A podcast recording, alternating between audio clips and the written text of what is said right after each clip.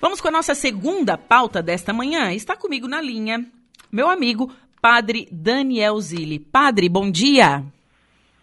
Juliana, muito bom dia. Bom dia a você que acompanha a Rádio Araranguá.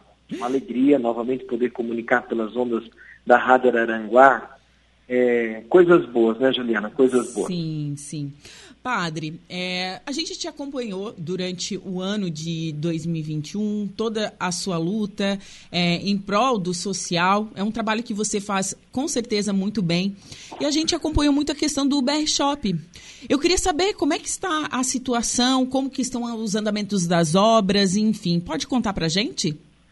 Então, Juliana, sim, posso contar sim. Nós temos metas para o próximo ano em relação ao antigo BR Shopping. Nós queremos no próximo ano é, estar nos dedicando ainda mais e agora nós queremos buscar verba, dinheiro, para a gente poder reformar o antigo BR Shopping, transformar aquele espaço ali. Sim. E começar a trabalhar os projetos sociais dentro daquele espaço ali, no local. Então, nós já temos o projeto em mãos, são 10, 11, 11 arquitetos de Araranguá que assumiram e fizeram, é, desenvolveram um projeto que ficou muito bonito. Poucas pessoas tiveram acesso ao projeto, apenas o pessoal da equipe que está à frente desse projeto social. Nós queremos no próximo ano apresentar para o município, para a população araranguaense, o projeto Amai-vos uns aos outros, que ficou muito bonito. Sim. E depois nós vamos em busca de recursos, nós vamos tentar aí emendas, né, é, via prefeitura, porque nós precisamos agora de dinheiro para reformar aquele espaço de 3 mil, é, 3 mil metros quadrados. É um espaço bastante grande, é um prédio grande, e nós vamos contar com a ajuda de empresários, é, do povo de Araranguá e também do governo. Nós sabemos que existe um valor que vem para os trabalhos, projetos sociais, e nós queremos apresentar também o nosso projeto a mais para que possamos conseguir, então, esse valor, uma emenda para o projeto Amai-vos uns aos outros. Sim, e o projeto Amai-vos uns aos outros, ele vai abranger o quê? Ele vai acolher o quê, padre? Então, são as pessoas carentes da nossa cidade Ali dentro vai funcionar o mercado solidário, vai funcionar o corte de cabelo, a parte é, de salão de beleza para as pessoas de rua, elas poderão passar pelo espaço, pelo local, é, é, poderão fazer a barba, cortar o cabelo, tomar um bom banho, vestir uma roupa nova, estaremos oferecendo uma roupa limpa. Sim. E também estaremos oferecendo um almoço mas ainda que essa questão de almoço e jantar nós estamos vendo como vai ficar, se vamos servir almoço todos os dias, ou uma, duas vezes serviremos almoço e um jantar, isso ainda estamos estudando. E depois, no segundo piso do prédio, nós queremos é, colocar ali é, cursos profissionalizantes, Juliana, cursos profissionalizantes. É, é, em parceria com o Instituto Mix, o Walter e a Michele. É, eu vou tentar contato com o Alex, né, o, o, proprietário da Instituto Mix, que a gente sabe que é uma franquia, né? Tem Sim. vários, mas é uma franquia espalhada pelo Brasil. E eu sei que ele é daqui de Araranguá e nós queremos tentar essa parceria com o Instituto Mix para nos ajudarem nesse, nos cursos profissionalizantes. Enfim, e lá em cima nós teremos uma cozinha industrial, onde as pessoas também poderão fazer bolo, essas coisas de cozinha para estar tá vendendo também. E o dinheirinho, esse recurso entrando para as pessoas e também para o projeto a mais. Sim. É uma forma de devolver a dignidade para essas pessoas que estão à margem da sociedade, né, padre? Sim, Juliana, porque hoje o que, que falta? Falta oportunidade. As pessoas elas não têm oportunidade. E, então nós queremos dar oportunidade a essas pessoas, ensinar as pessoas a pescar. Né? Nós queremos ensinar elas a pescar. A gente não quer dar pronto. Por exemplo, aquilo que a gente faz hoje, nós distribuímos é, comida, roupa para 200 famílias todo mês. 200 famílias são assistidas pela paróquia Sagrada Família. Mas nós queremos ir além disso, não só distribuir, a gente quer sair desse assistencialismo. O Sim. assistencialismo não é bom para ninguém. Para ninguém. As pessoas ninguém. acabam se acostumando. Ah, eu recebo isso, então para que, que eu vou trabalhar? Ah, eu estou recebendo isso, para que, que eu vou me vou me esforçar. As coisas vêm, então nós, não, nós queremos é, fazer, queremos manter isso, vamos continuar distribuindo cestas, roupas, mas o que, que elas podem fazer dentro do projeto a mais para que elas possam receber mensalmente a, a, ajuda do, do projeto a mais? Não sei se ficou claro, Juliana. Sim, não, ficou claro sim, padre. Né? É, é, é, realmente tem que não dá para deixar o, o, peixe pronto, né? Tem que ensinar a pescar. E esse é o intuito então é, de vocês. Uhum, esse é o nosso intuito. Por exemplo, uma pessoa para receber uma cesta básica, ela, ela vai se cadastrar, mas ela pode, ela pode desenvolver trabalhos dentro do projeto Amaidos para ela estar tá recebendo roupas, remédios, é, alimentos, sabe? Uma troca. Ela Sim. vem, trabalha faz a sua parte e recebe então assistência do projeto Amai-vos. É isso que nós queremos fazer, com que sim. as pessoas se envolvam no projeto e não apenas recebam. Sim, sim, que bacana, padre. Bom, agora mudando um pouquinho de assunto, vamos falar sobre o sucesso do Cerco de Jericó. Eu estive lá, é, confesso, eu nunca tinha ido no Cerco de Jericó. Eu fiquei muito emocionada, foi algo assim é, muito tocante para mim. Eu fui só em só um dia. É, me conte, padre, ano que vem vai ter de novo? Então, o cerco de Jericó, esse ano foi o quarto cerco de Jericó, ele, ele é um bem espiritual muito grande para a cidade, na vida das pessoas. Sim. Foram sete dias e sete noites de muita oração, muita adoração. E, é, foram quatro missas, três da madrugada, seis horas da manhã, às 15 horas e às 19h30. Em todas as missas, Juliana, muitas pessoas participando. Sim. Interessante que terminava uma missa, já tinha povo chegando para a próxima missa, para guardar Sim. lugar para participar da próxima missa. É, nós calculamos em torno de 3 mil pessoas por dia passaram por aqui. E, eu, e gente tá? de fora, porque eu sou de Torres e morei muito tempo em Sombrio. E no dia que eu fui, tinha gente de Torres e de Sombrio. então, Torres, Sombrio, Meleiro, Turvo, Içara, Criciúma, Forquilinha, essas pessoas aqui da redondeza, dessas regiões vizinhas, cidades vizinhas, vêm em peso. Porque o cerco de Jericó, ele funciona com um propósito. As pessoas vêm na primeira noite, elas fazem o propósito delas e são fiéis até o fim. Então as pessoas participam de verdade.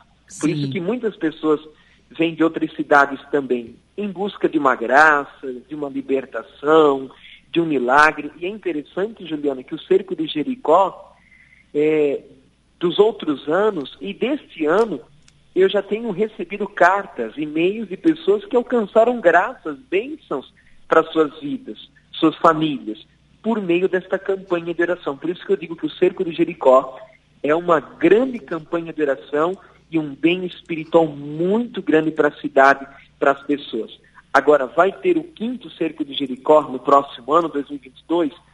Se Deus quiser, vai ter sim o quinto cerco de Jericó, não mais em novembro, mas nós vamos voltar para o mês que sempre foi, o mês de setembro, aquela semana a qual tem uma, um feriado ali, 7 de setembro. É ali que nós vamos realizar o, o quinto cerco de Jericó, aquela semana do feriado de 7 de setembro. E Padre Daniel, você continua à frente da Paróquia Sagrada Família no ano de 2022? Então, as pessoas me perguntam isso. É, você vai continuar ou vai ser transferido? É, Não, gente... eu continuo. Ai, 2022 bom. eu estarei à frente da Paróquia Sagrada Família. Tenho muitos projetos aqui para a paróquia, para a paróquia, para a comunidade e para a cidade, muitos projetos. O BR Shopping, né, a reforma ainda de algumas comunidades, algumas igrejas em algumas comunidades que fazem parte da paróquia Sagrada Família, que a gente vê que está na hora da gente mexer um pouquinho. É uma pintura, a troca de um fogo, um telhado, uma mudança interna. Eu tenho muitos projetos, muitos projetos mesmo. Certo.